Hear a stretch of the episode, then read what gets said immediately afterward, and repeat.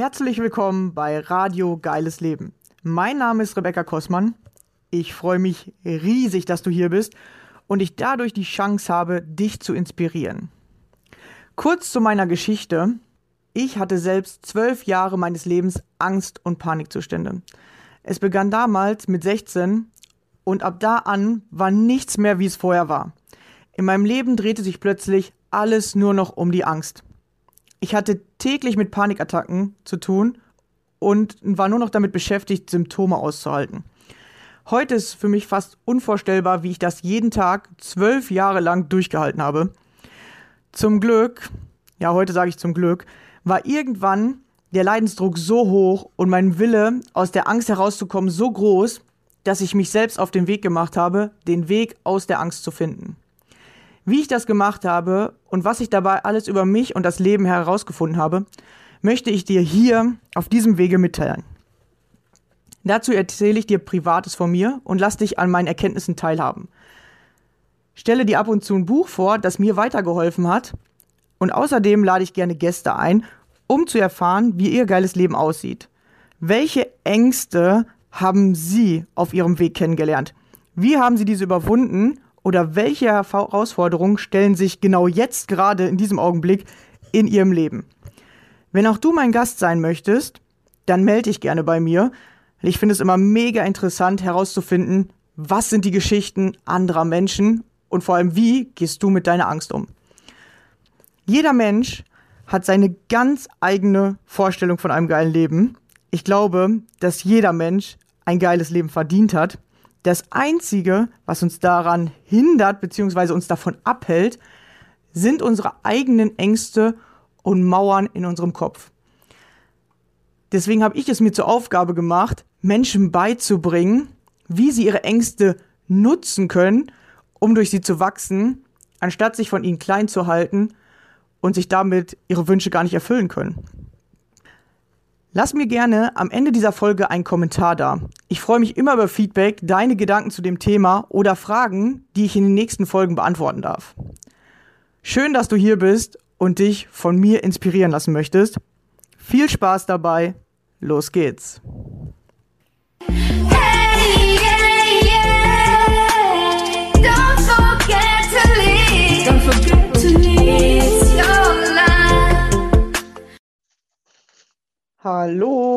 Schön, dass du wieder dabei bist. Und ich habe heute wieder einen Gast bei mir und zwar die liebe Mona. Hallo Mona. Hallo liebe Rebecca, danke, dass ich heute da sein darf. Ja, schön, dass du hier bist und wir sind schon ganz gespannt, welche Geschichte du uns mitgebracht hast. Deswegen stell dich gerne mal vor, erzähl, wer bist du, wo kommst du her, was machst du Schönes? Danke, ja. Ich bin die Mona, ich bin 31 Jahre alt, äh, bin Kommunikationstrainerin. Ursprünglich komme ich vom wunderschönen Bodensee, aber lebe jetzt bereits seit über zehn Jahren in München. Ja, und ähm, ich habe vor drei Jahren meine Ausbildung als Kommunikationstrainerin gemacht. Manche Menschen werden vielleicht auch die Basis dieser Ausbildung kennen, das ist die gewaltfreie Kommunikation. Ich weiß nicht, hast du schon mal was davon gehört? Also ich selber äh, habe nur mal gehört, dass es Rhetoriktrainer gibt und da habe ich äh, bei Gedankentanken mal eingesehen, aber sonst, ähm, ich selbst habe mich da wenig bis jetzt mit beschäftigt, aber ich merke halt, dass die Sprache voll wichtig im Leben ist und wie auch die Sprache einen selber prägt. Ähm, genau, ich fange jetzt an, mich sozusagen damit zu beschäftigen. Voll spannend. Ja, Rhetorik geht nochmal in eine, eine ein bisschen andere Richtung. Das ist ja auch so viel, Rhetorik ist ja nochmal viel die Kunst, äh, Menschen auch einzufangen mit ihrer Sprache und so weiter. Ich würde sagen, Rhetorik ist für mich immer so ein Kunstwerk von allem. In der gewaltfreien Kommunikation geht es vor allem darum, dass du wieder lernst, eine Verbindung zu dir selbst und zu anderen herzustellen, weil, wie du gerade gesagt hast, Sprache ist super wichtig und das ist einfach so das verbindende Glied und zum einen kennen wir ja alle diesen Satz auch, achte auf deine Gedanken, denn sie werden zu Worte, achte auf deine Worte, denn sie werden zu Taten, achte auf deine Taten, denn sie werden zu deinem Schicksal. Und das finde ich einfach ähm, so einen passenden Spruch und für mich ist der erste Schritt in der Kommunikation immer das Mindset-Training, also wirklich hinzuschauen, wo sind denn Glaubenssätze und so weiter. Und das Ganze manifestiert sich ja später in unserer Sprache wieder. Und darum geht es letzten Endes. Ähm, zu schauen, also natürlich unsere Glaubenssätze aufzulösen, also Sätze, an die wir selbst glauben, die uns teilweise im Leben im Weg stehen. Kennst ja auch all die Sachen, ich bin nicht gut genug. Ähm, ich kann oder das nicht. Ich, ich kann das nicht. Ganz genau das. Mm, und das manifestiert sich natürlich auch in der Sprache. Und ich sage mal, die Sprache ist auch ganz interessant, weil du natürlich auch über das, was du sagst, extrem viel über dich lernen kannst. Ja, auf jeden genau. Fall interessant, dass auch hier mit Gedanken anfängt. Also ja, ist es ja immer der Gedanke das Erste. Ähm, hast du einen Tipp, weil viele haben ja äh, das Gefühl, sie denken viel negativ oder ähm, sie denken halt viel irgendwie oder werden gedacht. Kannst du irgendwie einen Tipp geben? Wie kann man da anfangen, äh, dass man bewusster denkt oder positiver vielleicht? Mhm. Also der erste Schritt, und es ist lustig, dass du diese Frage stellst, weil es tatsächlich auch der erste Schritt in der gewaltfreien Kommunikation. Ich sage es ganz kurz, dann gehe ich gleich auf das ein, was du sagst. Äh, das sind halt vier Schritte, die du letzten Endes machst. Beobachtung, Gefühle, Bedürfnisse, Bitte. Das sind so vier Schritte, nach denen du sozusagen gerade in einem Konflikt oder wenn irgendwas sehr aufwühlend ist, auf andere Menschen zugehen kannst. Und der erste Punkt Beobachtung ist genau das, was du gerade genannt hast. Also wirklich deine Gedanken mal an, anfangen zu beobachten, indem du schaust, dass du die Dinge, die du siehst, nicht sofort bewertest. Ich gebe dir mal ein Beispiel, finde ich immer am einfachsten, um das nachzuvollziehen. Ähm, ich glaube, jeder kennt irgendwie diesen Satz auch, du bist zu unordentlich oder Mensch, ist es hier wieder unaufgeräumt. Und was dahinter steckt, ist ja eine Bewertung. Denn was heißt schon, das ist aufgeräumt, das ist unaufgeräumt? Und meine ähm, eine Kollegin aus der Ausbildung hatte da mal so ein schönes Beispiel.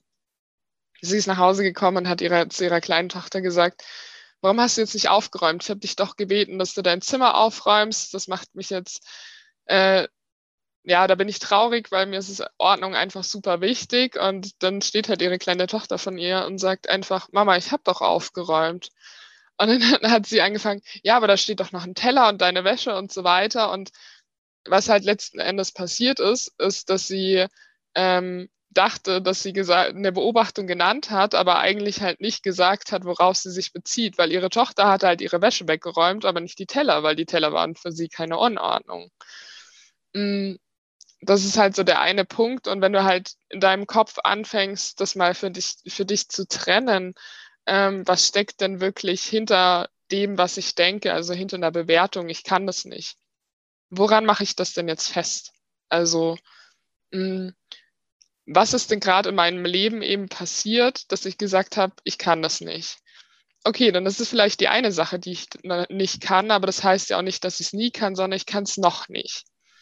Und sich halt im Vergleich dessen, also im Vergleich dazu auch immer wieder zu sagen, mh, hm, und was kann ich denn? Was habe ich denn auch gut geschafft? So dass du halt selbst anfängst, dir auch mal die Gegenteile zu beweisen, weil du, du schaffst tagtäglich tausend Dinge. Du setzt tagtäglich neue Dinge um ähm, und wir haben uns irgendwie angewöhnt, uns immer wieder dieselben Dinge einzutrichtern, dass wir es nicht können, obwohl es halt überhaupt nicht stimmt. Und deswegen geht es eigentlich letzten Endes darum, unserem Kopf wieder beizubringen, anders zu denken. Weil äh, ich weiß nicht, Joe Dispenza kennst du wahrscheinlich. Ähm, ja, genau, habe ich schon öfter gehört. Also ich selber habe ihn noch nie äh, angehört, aber ich höre öfter davon, dass der gut sein soll.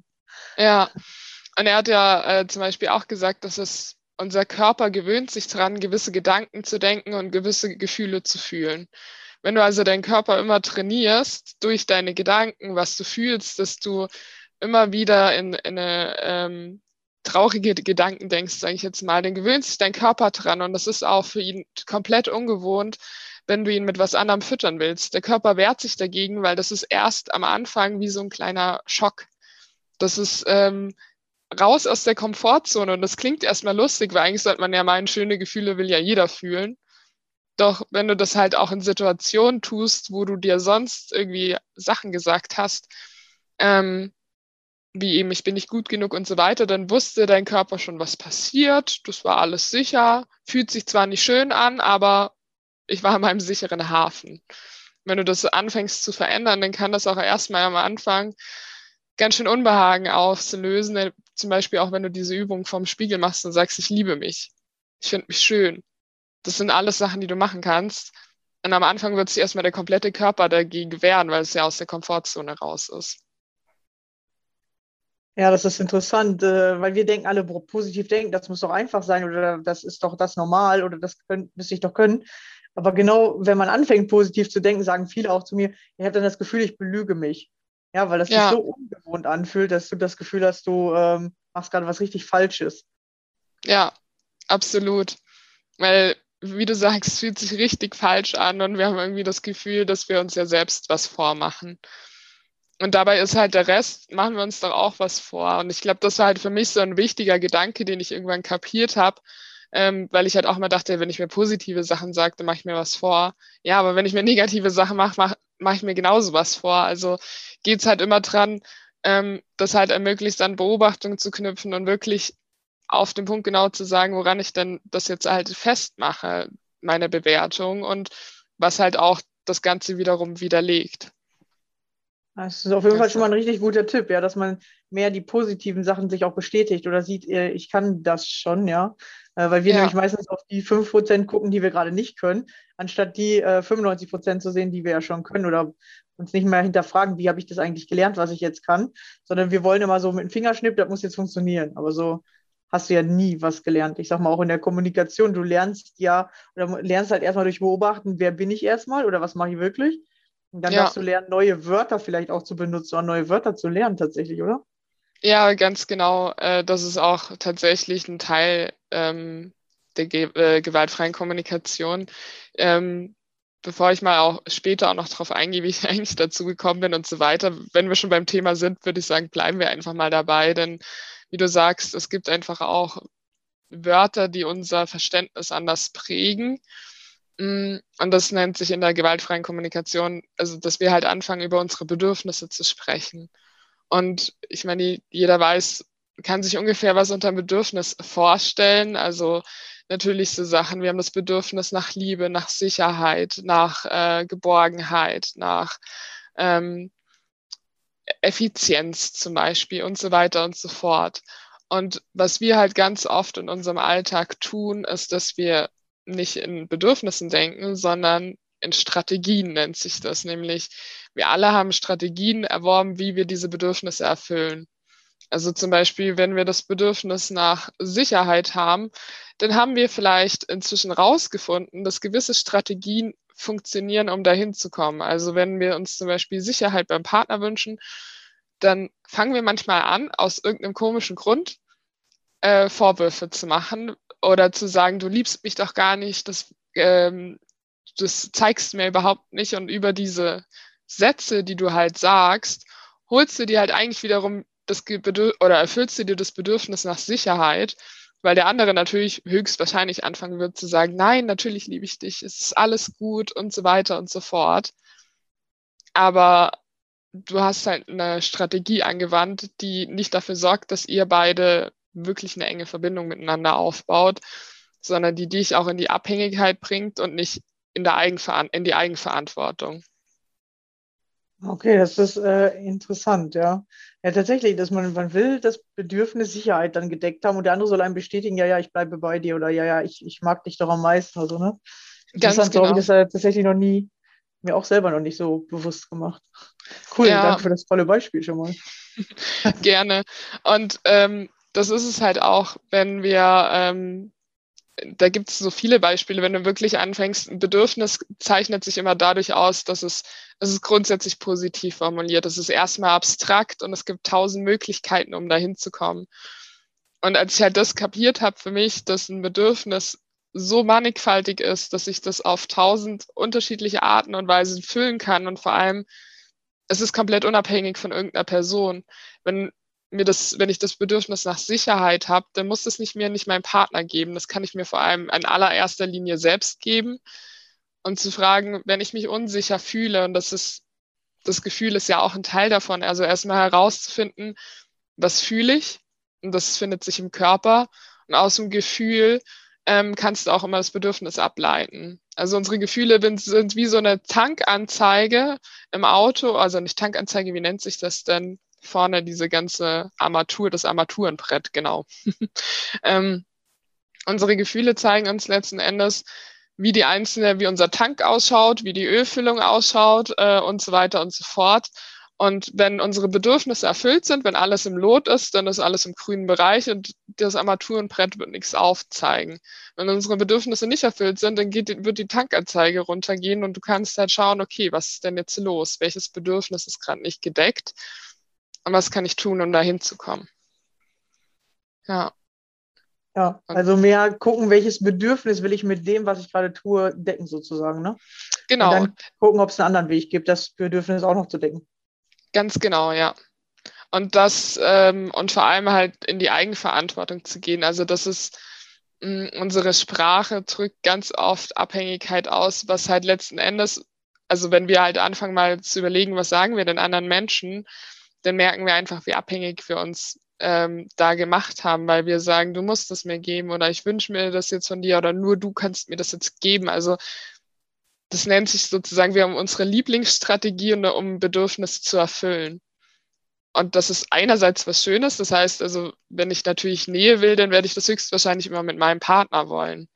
Aber um an Nähe zu erleben, kann ich auch mit mir Zeit verbringen. Und ich glaube, das war was, was für mich persönlich mit am wichtigsten war, als ich angefangen habe, Zeit mit mir selbst zu verbringen. Und auf einmal gar nicht mehr so abhängig von der Nähe meines Partners war, weil ich einfach gewusst habe, ich kann mir selbst nahe sein. Ja, ich glaube, das haben im Moment viele Menschen, ja, dass wir äh, die Bedürfnisse versuchen, durch andere Personen zu decken. Ne? Und dann ja. werden wir abhängig. Oder wir sind dann immer darauf angewiesen, dass uns ein anderer das gibt. Und ich glaube, das sagen viele, dass äh, du erst in die Selbstliebe kommen sollst, so wie du das jetzt gesagt hast, dass man Nähe plötzlich für sich selber fühlen kann. Und man denkt doch immer, hä, das kann doch nur mit dem, anderen Menschen zusammenhängen oder Nähe gibt doch nur zwischen zwei Personen. Und ich glaube, es gibt einfach noch viel, viel mehr. Es ist einfach nur, weil viele glauben, dass Nähe so funktioniert. Deswegen haben das alle übernommen. Ja, definitiv. Und ich meine, ich habe das ja früher auch gedacht, ähm, für mich ganz viel. Und als ich dann halt für mich das äh, rausgefunden habe, ne, erster Schritt beobachten, ohne zu bewerten, also wirklich zu sagen, festzumachen, äh, woran mache ich die Dinge fest. Das zweite war eben das Gefühl, das rauszufinden. Und was da halt wichtig ist, ist zu trennen zwischen einem Gefühl und einem Gedanken, weil ein Gefühl wir andere Menschen lösen nicht unsere Gefühle, also die sind nicht dafür verantwortlich. Es kann sein, dass von außen ein Trigger kommt, aber die Ursache liegt ganz woanders. Die liegt nicht bei der Person. Und deswegen ist es einfach auch immer wichtig, dass wir nicht sagen, ich bin enttäuscht von dir, du hast mich verarscht und so weiter. Das sind eigentlich alles Gedanken, sondern dass wir akzeptieren lernen, dass die Gefühle etwas sind, was halt bei uns passiert, was von außen zwar getriggert wird, aber die Verantwortung liegt bei uns. Und die Frage ist halt, habe ich da einen Schalter oder nicht? Und da kann der andere Mensch da den Schalter jetzt umlegen oder nicht und sich davon eben frei zu machen. Und äh, mhm. das andere ist eben dann da auf die Bedürfnisse zu kommen. Und nachher kannst du, das vierte war eben die Bitte, wie kannst du halt die äh, andere Person vielleicht auch fragen, also fragen sozusagen, ob sie ähm, ich mache das mal an einem Beispiel fest. Ähm, zum Beispiel, wenn du sagst, ich bin gerade frustriert, weil in der Arbeit, ja, weil ich die ganze Zeit Aufgaben bekomme und ich weiß gar nicht, wie ich das alles schaffen soll. Ne? In dem Modus sind ja wir in dem Moment drin und das einfach zu sagen, okay, was ist mein Gefühl? Gefühl ist Frust. Wodurch wird der Frust auf, ausgelöst? Ich habe die Aufgabe, die Aufgabe, die Aufgabe und die schaffe ich halt gerade in meinen acht Stunden am Tag nicht. So, und das kannst du mal für dich runterschreiben. Und dann zu sagen, okay, Frust ist das Gefühl, was für ein Bedürfnis habe ich denn dahinter? Das Bedürfnis dahinter ist halt höchstwahrscheinlich Entlastung, ähm, vielleicht auch Klarheit, vielleicht Handlungsfähigkeit im Sinne von, wenn ich so viel zu tun habe, dann kriege ich vielleicht auch alles nicht richtig gebacken. Und im letzten Schritt der Bitte geht es halt darum, dass du dann zum Beispiel auf deinen Chef zugehst und einfach sagst, hey, ähm, mit den ersten drei Schritten. Ich bin gerade frustriert, weil ich die Aufgabe, die Aufgabe, die Aufgabe habe. Für mich ist gerade einfach wichtig, wieder handlungsfähig zu sein. Ähm, kann ich zum Beispiel die Aufgabe, die Aufgabe abgeben? Und wichtig ist, ich meine, er kann jederzeit noch Nein sagen und dass wir uns nicht auf eine Strategie festlegen, sondern wenn er sagt Nein, dass wir halt wieder eine Frage stellen und sagen, okay, ähm, Hast du denn eine Idee, was ich jetzt machen kann? Wie kann, an welcher Stelle können wir mich denn entlasten, damit äh, ich meine Aufgaben erledigen kann, etc. pp. Das ist so der Gedanke hinter der gewaltfreien Kommunikation. äh, eher nicht so anklagen, so äh, hier, ich kriege einfach zu viele Aufgaben, mich überfällt alles oder so, sondern zu fragen äh, und durch Fragestellungen sozusagen eine Lösung finden. Ganz ja. genau, ja. Einfach sagen, de facto, das ist es. Ähm, und was ich inzwischen, ich meine, ich habe das heute erst in der Arbeit wieder angewandt. Ja, ich hatte äh, mein, ähm, bin ja auch noch fest angestellt neben meiner Selbstständigkeit und hatte da heute auch mein Mitarbeitergespräch und ich bin eins zu eins das Schema einfach abgegangen und es war hervorragend, weil du auch automatisch in eine Lösungsorientierung reinkommst. Und wenn meine Chefin mir dann sagt, nee, die Idee finde ich nicht gut, dann überlege ich mir halt, okay, dann, ähm, also entweder mache ich halt einen Gegenvorschlag und sage, okay, ich hätte noch die Idee oder frag sie, was könnte denn deiner Meinung nach ähm, gut sein? Und ich glaube, das ist halt mit das Wichtigste, dass wir eigentlich Fragen stellen, weil ähm, gerade auch wenn du, ich sag mal, auch dich kritisiert fühlst und so weiter, wollen wir immer sagen, ja, aber. Oder ja, vor allem dieses Ja, aber. Und immer wenn du Ja, aber sagst, stell stattdessen eine Frage. Ja, weil mit Ja, aber machst du ja entweder das, was davor erzählt hast, weg, oder du fängst an, dich zu rechtfertigen und damit wirkst du klein sozusagen oder als Opfer, weil du dann nämlich ja. versuchst, irgendwie das zu rechtfertigen, was du vorher gemacht hast. Oder so. Ja, ganz genau. Das habe ich für mich genau. festgestellt. Nach aber kommt irgendwie immer was Doofes oder danach kriegt der andere ein komisches Gefühl. Ja, und das ist halt alles zunichte gemacht. Das Jahr hat ihm nicht eine Sekunde recht gegeben, sondern es hat alles zunichte gemacht, was äh, eigentlich davor gesagt wurde. Ja. ja, auf jeden Fall sind das sehr interessante äh, Ansätze. Also habe ich so auch bis jetzt noch nie so gehört mit den Bedürfnissen, vor allem, dass man gucken muss, was da für ein Bedürfnis dahinter und wie tatsächlich Sprache sich auswirkt oder dass man wirklich genauer mal hinschauen sollte, was sage ich da eigentlich oder wie ähm, wirkt sich das aus. Genau, wir hatten ja eben schon mal kurz angesprochen, wie bist du da hingekommen? Also wie hast du angefangen, dich für das Thema ähm, zu interessieren? Ja, war das schon immer interessant für dich oder ähm, gab es irgendwie einen Wendepunkt in deinem Leben, wo du gesagt hast, hey, ich äh, muss mich da, glaube ich, jetzt mal mehr mit beschäftigen? Ja, es gibt definitiv einen Wendepunkt. Also es war ein Thema, das mich schon immer interessiert hat und es war ganz spannend, weil eigentlich so, ich glaube, wenn ich Leute gefragt habe, wie sie mich beschreiben würden, dann war es immer, du bist ein eloquenter Mensch. So, ist auch übrigens eine Bewertung, aber ähm, deswegen war ich halt ähm, damals gerade, weiß nicht, wie lange, anderthalb Jahre mit meinem ähm, Freund zusammen und dann mh, mm, fing es an, dass ich, wir auf einmal die ganze Zeit diskutiert haben. Ja, er hat mir halt äh, immer wieder Sachen gesagt. Ich habe mich unglaublich kritisiert gefühlt, persönlich angegriffen gefühlt, weil ich irgendwie dachte, was willst du jetzt von mir? Also es war eigentlich, ich hatte immer einen Eindruck, das ist perfekt und äh, das ist halt Jammern oder Nörgeln auf hohem Niveau, was er macht. Ich bin halt ein sehr harmoniebedürftiger Mensch, habe früher nicht so gern gestritten. Ähm, das war für mich immer Gefahr und das sind wirklich alle Alarmglocken losgegangen in meinem Kopf, wenn jemand damit anfing. So am liebsten war halt alles Friede, Freude, Eierkuchen. Ich glaube, das kennt viele. Ähm, ja, und das ist halt äh, dadurch, was ich damals natürlich nicht gecheckt habe, ist, dass dadurch hat mein Freund sich natürlich auch nicht gesehen oder gehört gefühlt, sondern einfach nur äh, die nimmt jetzt alles persönlich und das ist tatsächlich eigentlich ähm, auch ziemlich egoistisch, wenn man es mal andersrum betrachtet, auch wenn es jetzt gerade eine Bewertung ist, aber ich habe halt nachher kapiert, ich habe alles zu meinem Problem gemacht. Und ich habe halt gar nicht mehr gesehen, was bei ihm los ist, weil mein, mir hat es ja nur geschrillt. Ja, und dann habe ich in der Arbeit, irgendwie fing der ganze Blödsinn auch noch an, äh, dass ich auf einmal, es lief alles perfekt. Davor war wirklich so, hättest du mir gesagt, mein Leben ist äh, heute zu Ende sozusagen, da war das Leben, da habe ich so viel erlebt, so viel Blödsinn durchstanden in meinem Leben, dass ich gesagt habe, da war es denn perfekt. Ich hatte, äh, war ein halbes Jahr im Ausland gewesen, hatte einen neuen Job, der mir richtig viel Spaß gemacht hat, hatte den Partner, den ich immer wollte. Und das wollte ich halt nicht verlieren. Und irgendwie in dem Moment wollte ich mein Glück festhalten, aber Glück kannst du halt nicht festhalten. Und ich kennst du ja wahrscheinlich, genau dann geht also es manchmal einfach richtig den Bach runter. Ja, und dann ähm, haben wir damals äh, ja einfach immer mehr angefangen zu zoffen und äh, in der Arbeit hat es auch immer mehr Kritik gehagelt an unterschiedlichen Stellen und ich habe gar nicht mehr verstanden, was eigentlich los ist. Und es war halt so schlimm, dass ich irgendwann einen Bandscheibenvorfall in meinem Nacken hatte, äh, wo ich einfach auch gemerkt habe, ich war die ganze Zeit angespannt. Meine Schultern waren die ganze Zeit da oben und ähm, ich bin eines Morgens einfach nicht mehr aus dem Bett hochgekommen. Und habe dann einfach lag im Bett, hatte super viel Panikattacken, war echt, also ich bin teilweise wirklich äh, stundenlang abends einfach da gelegen und konnte nicht mehr. Mm. Da habe ich dann angefangen, also schon ein bisschen vorher, als ich gemerkt habe, es fing an mit Laura Marlina Seiler, kennst du ja wahrscheinlich auch, äh, angefangen, mich mit mir selbst zu beschäftigen.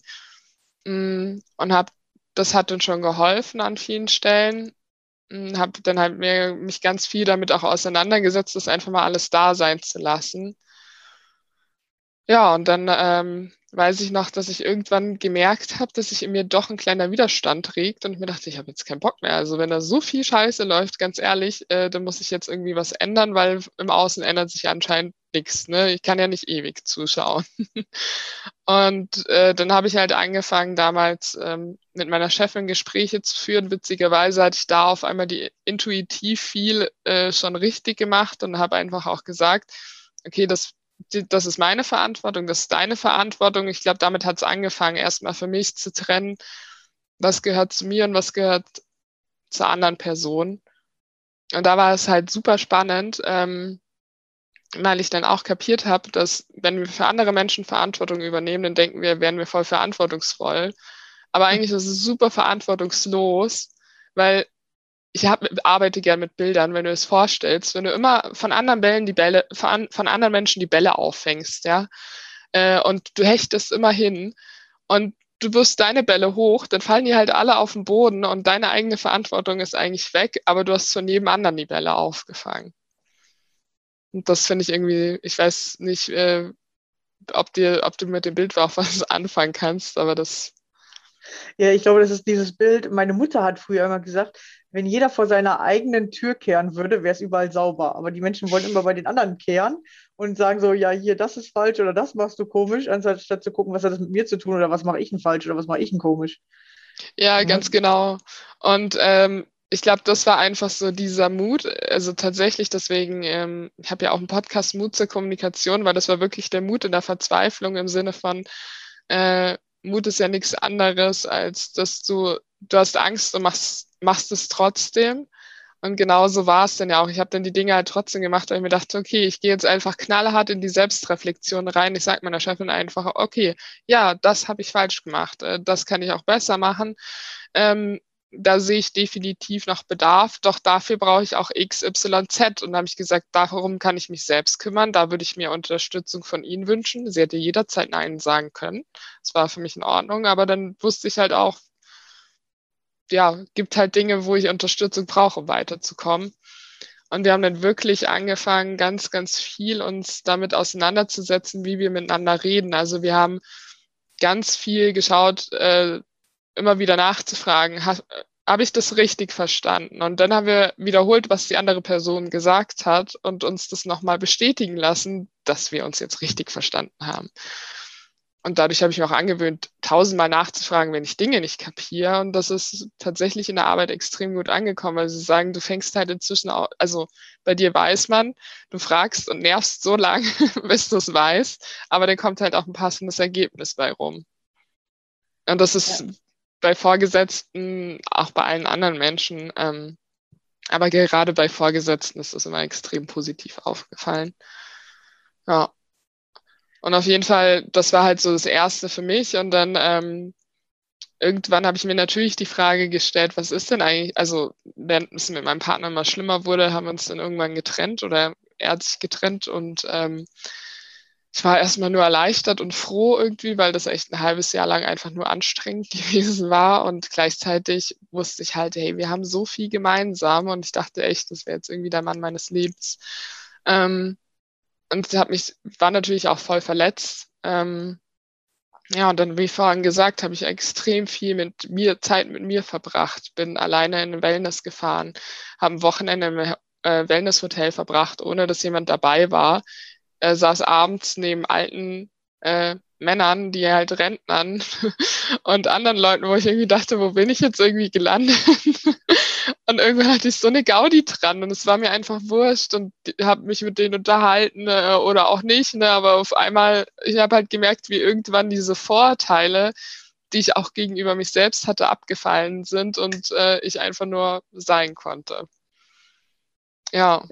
Und das war eher wahrscheinlich so ein Zufallsding, oder? Du hast ja nicht irgendwie angefangen Persönlichkeitsentwicklung und dann bist du in das Wellnesshotel gefahren, sondern du hast irgendwie das Bedürfnis gehabt, ich fahre da jetzt hin und dann hast du das für dich so erkannt, oder äh, wie war das? Ja, genau. Ja, also war, also ich habe zwar nebenbei schon Persönlichkeitsentwicklung gemacht, aber ähm, ich würde das nicht darauf zurückziehen, sondern, sondern ich habe nur in meinen Bauch reingehört und ich hatte irgendwie diesen Wunsch, also ich habe mich so machtlos gefühlt damals, dass ich mir dachte, ne, machtlos, das Bedürfnis, heute kann ich es erklären, äh, dahinter ist Macht. Und was steckt hinter dem Wort Macht? Machen, etwas tun. Wenn wir uns machtlos fühlen, ist es auch wichtig, ins Tun zu kommen. Und ähm, witzigerweise habe ich einfach nur gespürt, dass ich da was tun muss, dass ich mir wünsche, wieder Herr der Dinge zu werden oder Frau der Dinge und habe angefangen, äh, mich Herausforderungen zu stellen, habe äh, eine eigene Reise. Ich wollte seit x Jahren nach Marokko fliegen, habe nie jemanden gefunden, der mit mir fliegen wollte. Dann habe ich gesagt, wisst ihr was, ihr könnt mich alle mal. ich fliege jetzt alleine nach Marokko, habe äh, alleine Radeltour geplant und das waren halt alles so Dinge, die mir irgendwie geholfen haben.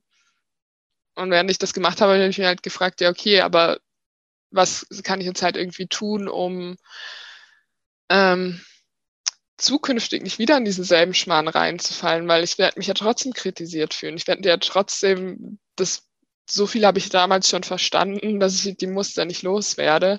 Und dann habe ich damals meine Chefin gefragt, ob ich nicht eine Fortbildung machen kann im Bereich Kommunikation.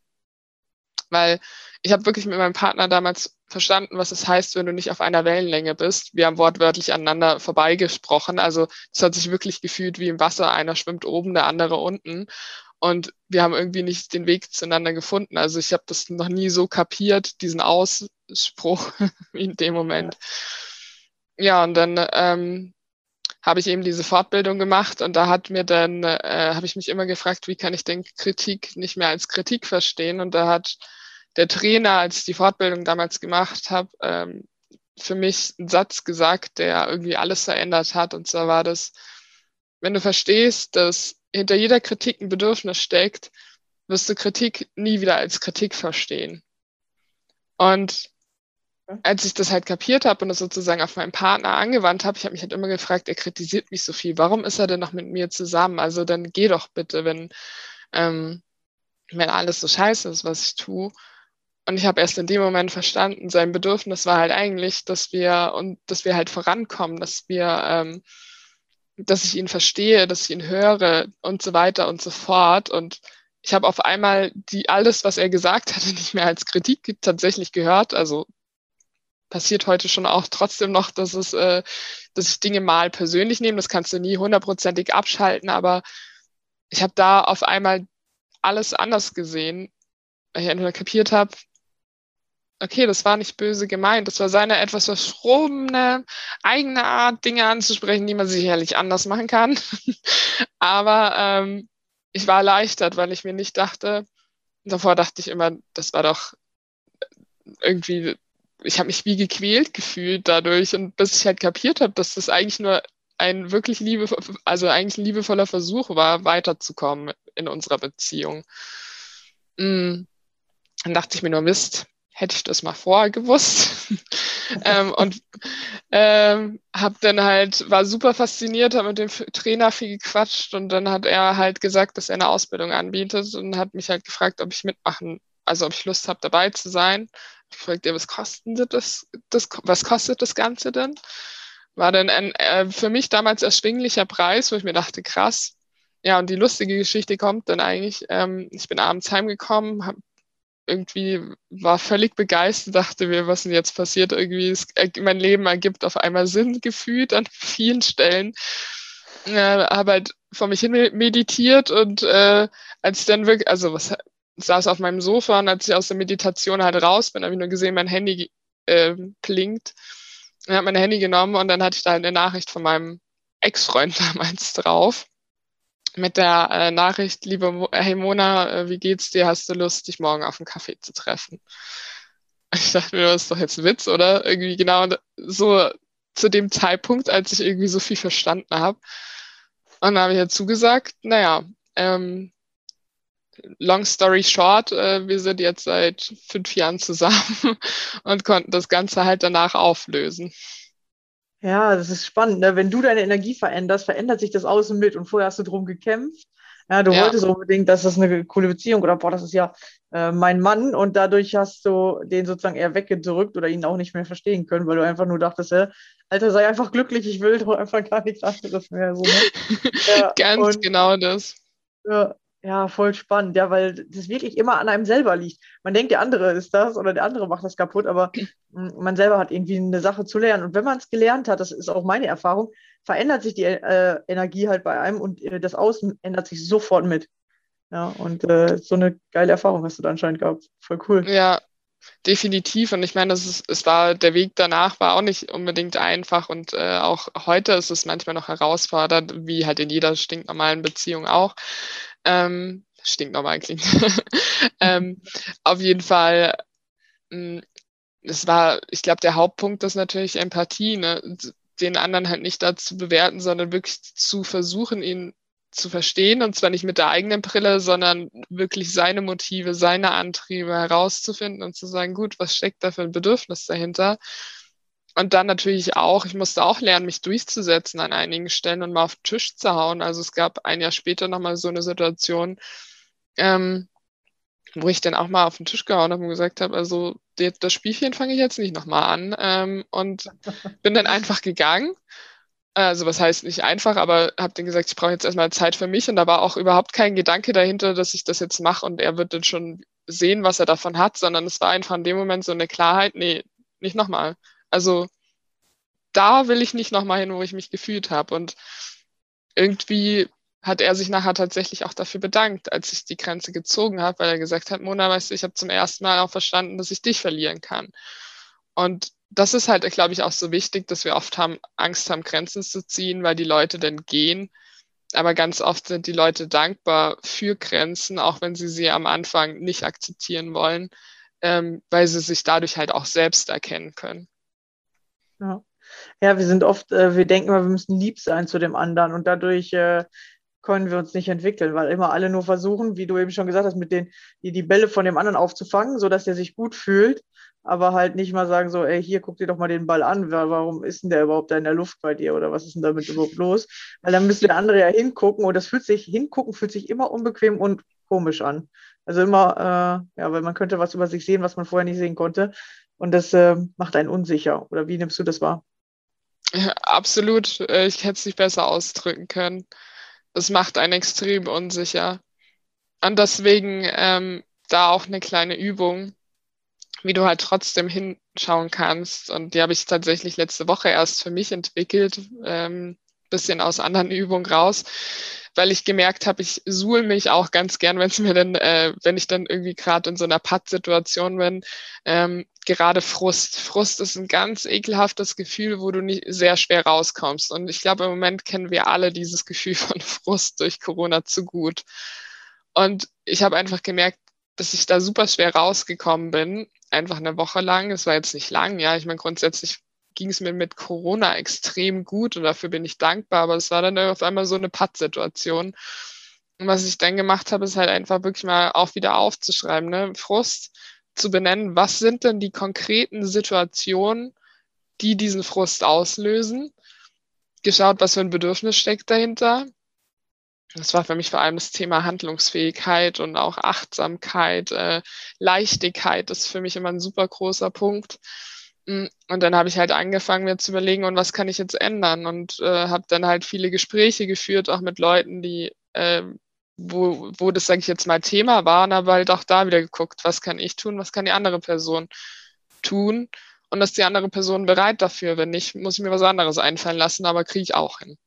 Und deswegen wirklich dieses Gefühl aufschreiben, wodurch wurde es ausgelöst, äh, was für ein Bedürfnis steckt dahinter und wie kann dieses Bedürfnis denn nachher erfüllt werden. Und am besten da so eine fette Latte hinschreiben mit Dingen, mit unterschiedlichen Möglichkeiten, die du für dich priorisierst. Mache ich am liebsten, mache ich am zweitliebsten und so weiter und so fort.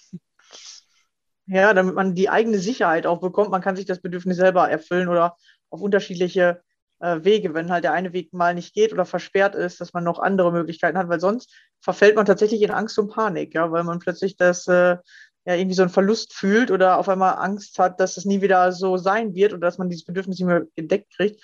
Und dann kriegt man meistens Angst, ja. Ganz genau. Das hervorragend ausgedrückt, ja, dass man Angst hat, dass man es nicht mehr gedeckt kriegt. Aber das kriegst du immer gedeckt. Es gibt nur tausend Wege dahin und ähm, das ist halt spannend. Vor allem die Verantwortung zu übernehmen. Aber das ist ich finde es halt auch so super spannend. Ähm, ich verstehe auch, dass es im Moment schwierig ist, Verantwortung zu übernehmen, weil uns würde ganz viel Verantwortung weggenommen. Ja, äh, ich meine, uns wird gerade so viel von außen vorgeschrieben mit der Regelung, was wir machen dürfen und was nicht. Natürlich ähm, läufst du da in die Gefahr, wieder zum kleinen Kind zu werden, das ständig nachfragt, kann ich das jetzt so machen oder was ist eigentlich in Ordnung? Ja, ja, stimmt. Es gibt ja gefühlt aus meiner Sicht immer irgendwelche Sachen, wo du dich wieder neu dran orientieren darfst. Du musst wirklich immer gucken, dass du ein bisschen in den Regeln bleibst, aber auch immer nicht, äh, also nicht vergisst, dein eigenes Ding zu machen. Weil sonst ja, äh, genau. kommst du weiter. Ja. ja, und ich meine, das sind so Kleinigkeiten. Ja, ich habe ja vorhin gesagt, mein Lieblingsbedürfnis ist Leichtigkeit. Ähm, da sind viele Sachen, die sind absolut im Regelbereich drin. Ja, im Winter zum Beispiel habe ich, äh, das sind kleine Momente, die mir geholfen haben. Sowas wie, ich bin Berg, äh, so einen Schneehang runtergekugelt, habe mich einfach hingelegt und bin dann runtergekullert. Oder ich habe einen Hula-Hoop-Reifen geholt und jetzt mache ich jeden Morgen zehn Minuten Hula-Hoop, weil, äh, und mache mir dazu Alvaro Soler rein äh, also spanischen Reggaeton, wo ich einfach da stehe und einfach schon gute Laune kriege, wenn ich dran denke. Ähm, so überlege ich mir das halt inzwischen. Wenn ich weiß, was das Bedürfnis ist, was gerade nicht erfüllt ist, dann gucke ich halt, was für Blödsinn ich anstellen kann, um da wieder hinzukommen. Ich glaube, das ist so ein bisschen wie Pipi Langstrumpf an der Stelle. Mach dir, mach dir die Welt, wie sie dir gefällt. Ja, auf jeden Fall, auf jeden Fall, ja. Ja, und äh, wie kann man dich finden, ja, wenn man sagt, hey, coole, äh, cooles Interview hier oder ich habe Lust, mit dir in Kontakt zu treten oder ich habe ein Problem mit meiner Kommunikation, äh, wo kann man dir folgen? Also Podcast hast du eben schon erwähnt, werde ich auch unten drunter alles verlinken und äh, Instagram hatten wir, glaube ich, vorher noch. Bei Facebook ist es auch, oder? Äh, nee, nur bei Instagram. Also ähm, genau, mein Podcast heißt Mut zur Kommunikation. Den findet ihr äh, auch auf Spotify, äh, iTunes, überall, wo es halt Podcasts gibt. Dann auf Instagram unter äh, Mona Iwanski unterstrich Coaching. Aber du verlinkst das eh in den Show Notes. Da ja. könnt ihr dann nochmal nachlesen, wie mein Nachname geschrieben wird. Oder äh, ich habe noch eine Website unter mona-iwanski.de. Ja, perfekt. Ja, also jeder, der Lust hat, sich mit Kommunikation auseinanderzusetzen. Und ich kann sagen, das ist ein richtig wichtiges Thema, vor allem äh, wenn es um Glaube, Glaubenssätze geht und ja, die geschieht, ne, nach dem, was du sagst halt, oder nach dem, was du denkst. Deswegen ähm, fangt an, da auf jeden Fall ähm, euch mit auseinanderzusetzen und dahin zu gucken. Ja, vielen Dank für dieses tolle Interview. Ähm, ich fand äh, deine Strategien, die du uns so ein bisschen mitgegeben hast, äh, sehr interessant mit den Bedürfnissen. Darüber habe ich auch noch nie so viel nachgedacht. Äh, müsste ich jetzt auch, glaube ich, mal tun. ich kann auch noch ein paar Buchempfehlungen mitgeben. Ähm, oder eine, sage ich jetzt mal, das ist mein Lieblingsbuch. Das ist, ähm, also der Begründer der gewaltfreien Kommunikation ist Marshall Rosenberg. Und es gibt ein Interview von Marshall Rosenberg mit Gabriele Seils. Also das Buch ist als Interview geschrieben und ähm, dort erklärt er sehr, sehr anschaulich und mit einer wirklich leichten Lektüre, die du gerne liest, äh, die gewaltfreie Kommunikation, was dahinter steckt und was auch so Kommunikations, äh, in Anführungsstrichen, Fehler sind, sage ich jetzt mal. Ähm, schick dir auf jeden Fall den Link zu, den kannst du auch noch in die Show Notes reinpacken. Es ist mein absolutes Lieblingsbuch, wenn es um Kommunikation geht. Da schaue ich bis heute noch tausendmal rein. Ja, perfekt. Ja, vielen, vielen Dank. Schön, hm. dass du hier warst. Ähm, ich hoffe, ihr konntet auch einiges mitnehmen und ja, Dankeschön. Sehr gerne und danke dir, dass ich da sein durfte. Es hat echt Spaß gemacht, mit dir zu quatschen. Ja, sehr gerne. Und danke fürs Zuhören. Schön, dass ihr wieder dabei wart und wir hören uns in der nächsten Folge wieder. Bis dann. Ciao. Hey, yeah, yeah. Don't forget to leave. Don't forget